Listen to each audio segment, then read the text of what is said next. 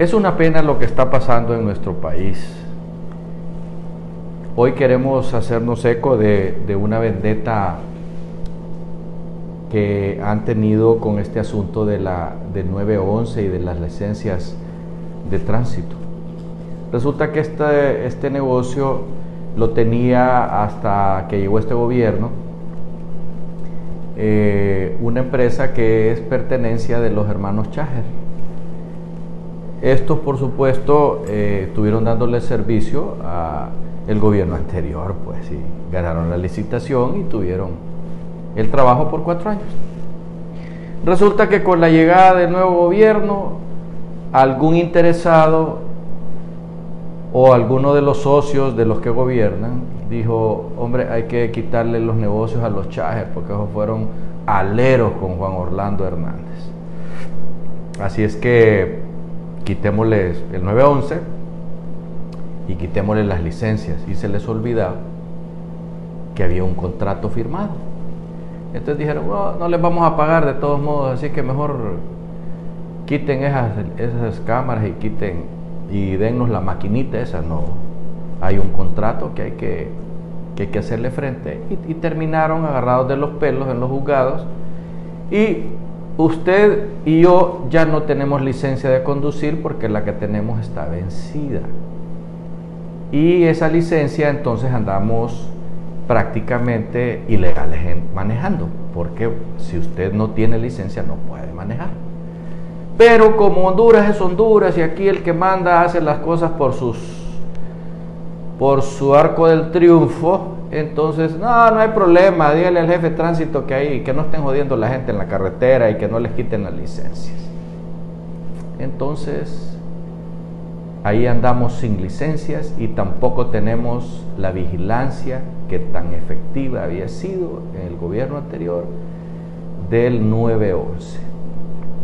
El 911 ahora está en manos de gente nueva que lo que hicieron fue ir con los grupos de choque de Melcelaya y se tomaron las oficinas, se llevaron las computadoras y ahí andan viendo cómo echan a andar eh, esa organización, esa empresa. Nos queremos hacer eco también este día de una denuncia que la señora Villanueva, la doctora Villanueva, Julisa, la famosa Julisa, que les dijo a los jefes policiales, o eh, militares, porque ahora son militares los encargados de, este tema de los, de los recintos donde están los presos, que por qué habían destruido las armas, por qué, cuál era la prisa de, de destruir esas armas. Si esas armas tenían que haber sido periciadas, si no han cometido con ellas algún crimen, algún asesinato, y desaparecieron mil, mil pruebas de donde se pudieron haber sacado o resuelto algunos, algunos asesinatos, por ejemplo, algunos asaltos. Pues bien, ya las armas no existen para felicidad de aquellos que tenían armas que iban a ser periciadas para ser utilizadas en los juzgados, hoy ya no va a ser posible, por lo tanto, los señores de investigación se quedan fregados con sus investigaciones que no van a ser terminadas porque a alguien se le ocurrió que era buena idea deshacerse de mil armas. Que dicho sea de paso, con esas mil armas pudimos haber armado eh, los mil vigilantes que vamos a tener en los, presidios. Esas mismas armitas se utilizan, ya no tenemos que ir a comprarlas a China o a Checoslovaquia o a Rusia o, o los, los odiados gringos, pues ya por último. Pues bien, ese es nuestro país. La gente nos mira desde afuera y dice, caramba, qué país más ¿cómo podemos decir? Más desastre.